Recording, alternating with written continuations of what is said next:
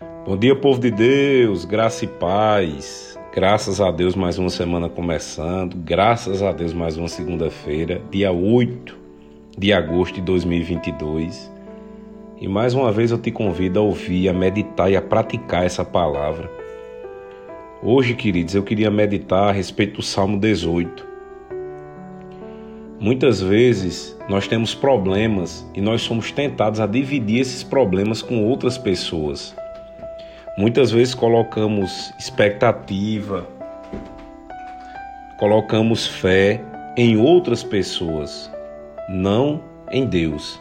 Salmo no capítulo 18, no versículo 1 diz assim: Eu te amo, ó Senhor, minha força. Quando foi a última vez que você disse que amava ao Senhor? Aqui Davi já chega dizendo: Eu te amo, Senhor, minha força.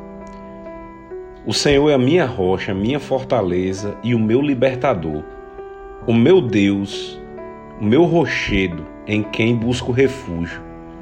Ele é meu escudo e o poder que me salva, a minha torre alta.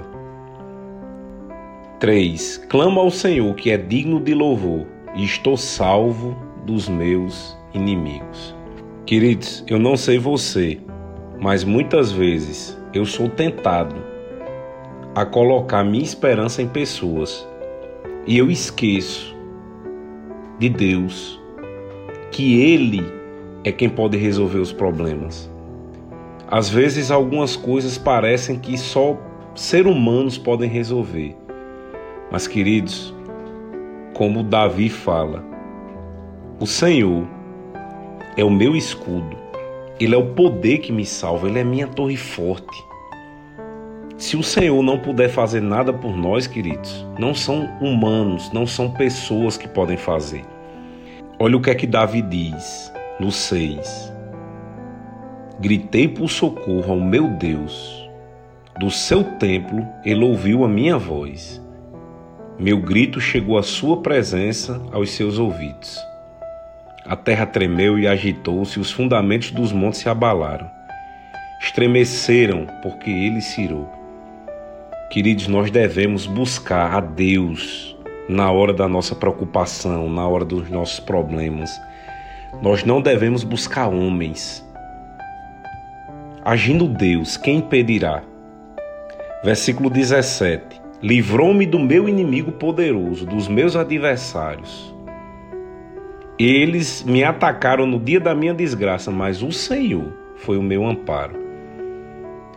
Nunca põe expectativa em pessoas, porque nós estamos aqui de forma muito passageira, queridos. Nós somos falhos.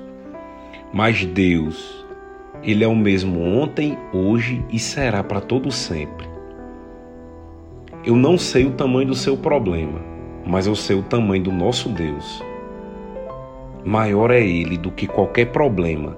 Então para de compartilhar teu problema com pessoas que não podem resolver.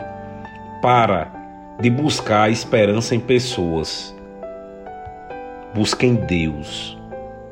Versículo 19: Ele me deu total libertação, livrou-me porque me quer bem. O Senhor me tratou conforme a minha justiça, conforme a pureza das minhas mãos me recompensou. 31. Pois quem é Deus além do Senhor? E quem é rocha senão nosso Deus? Ele é o Deus que me reveste de força e torna perfeito o meu caminho.